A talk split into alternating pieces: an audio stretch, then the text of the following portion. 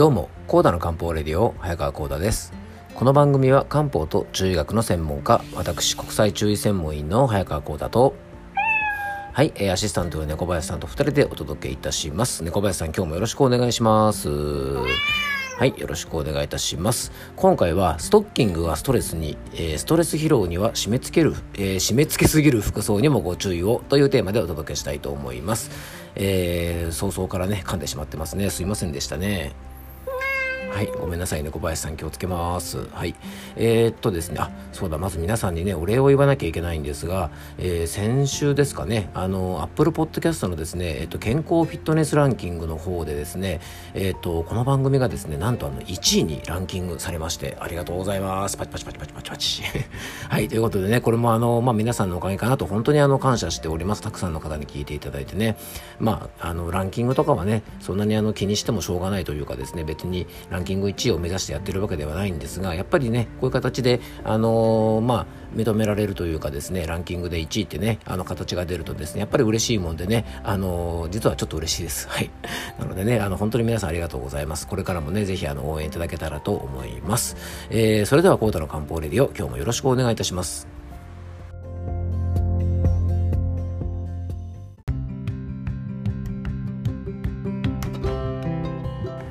はい。ということでね、今日の本題に入っていきたいと思いますが、えー、ストッキングなどがね、ストレスになるということでね、ストレス疲労の回復にはですね、まあ、締め付けすぎる服装にも注意しましょうねというお話を今日はね、させていただきたいと思います。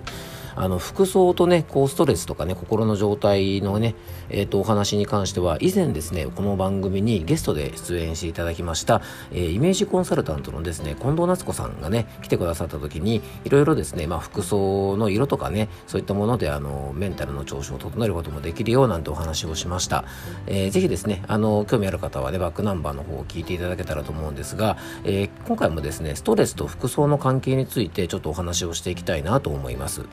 あの皆さんねストレスの原因っていうと結構対人関係のトラブルね、まあ、例えば会社の同僚と反りが合わないとかなんか近所に嫌な人がいるとかね、まあ、あとあのまあね、こう旦那さんとうまくいかないとか、いろいろね、あの人生ありますよね。えー、家族とのコミュニケーションがうまくいかないとかですね。まあそういうことがよくストレスの原因なんていうふうに考えられますが、まあストレスはね、えー、和訳すると負荷というふうに訳されます。なのでね、対人関係はもちろんなんですが、もっともっと身近なもの、例えば今年みたいにね、もうめちゃくちゃ暑いとかですね、めちゃくちゃ寒いとかね、あと痛いとか痒いとか、えー、痺れるとかね、あと臭いとか、うるさいとか、まあこういうこともですね、実は全部ストレスで、意外と思うかもしれませんが僕たちがね毎日身につけている服装も実はストレスになりうるんですねで身につける服装でストレスを受けることもあるっていうので皆さんえって思うかもしれませんえー、例えばですね、僕たちの、えー、例えば服装、ね、いろんな服装があると思うんですが、一番やっぱね、ストレスになる服装というのがですね、体をね、締め付けるあの服装なんですね。で、えー、実はですねきつい服とかタイトな服っていうのはね物理的に僕らの体を非常に圧迫します、まあ、押さえつけられる状態っていうのはですね筋肉を非常に緊張させますので、まあ、自律神経のね交感神経という方を優位にしてしまいますなのでね、女性の方が、えー、ストッキングをね、仕事の時に履くという方かなり多いと思うんですが、まあ、自宅に帰ったらね、まずストッキングを脱いじゃいたいっていう方ね、かなり多いんじゃないかなと思います。えー、タイトでね、体を引き締めるストッキングを履くっていうことは、実はね、体にとっては結構ストレスなんだよっていうことをね、ぜひ覚えておいていただきたいなと思います。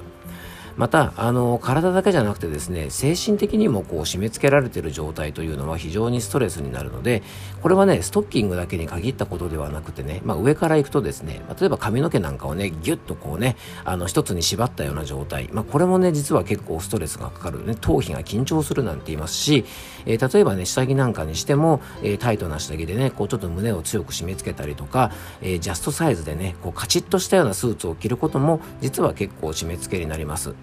あと女性の靴問題としてですね、えー、最近すごくね問題としても取り上げられたハイヒールとかねパンプスなんかも実はねこれ足に非常に負担がかかる締め付ける形の靴なので、まあ、こういったものにもねぜひ注意が必要だと思いますから、えー、少しね日頃ストレスを感じるなという方はですねちょっと緩めの服装を身につけるってこともね、えー、ぜひ上手に使っていただきたいと思います。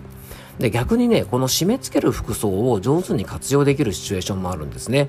それはねどういう時かというと、えー、体をキュッと引き締めますからね実は交感神経が優位になるからやる気スイッチは非常に入りやすいんですね。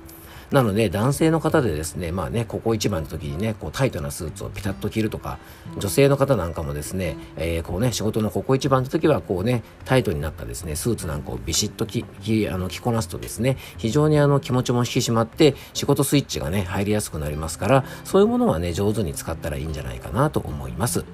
なのでね、自宅でリラックスしたい時は、えー、ね、ゆるゆるの服装でいたりとか、ちょっとリラックスしてね、仕事をしたりとか、ちょっとクリエイティブな仕事、ね、あの仕事、こうなんかね、えー、物を作ったりとか、文章を考えたりとか、そういう時はですね、あんまり締め付けないで少し緩めの方がいいなんていう方も結構多いと思いますから、えー、活用してみていただけたらなというふうに思っております。今日はですね、服装とストレスに関することについてちょっとお話をさせていただきました。えー、今日も聞いていただきありがとうございます。どうぞ素敵な一日をお過ごしください。漢方専科サーター薬房の早川幸太でした。では、また明日。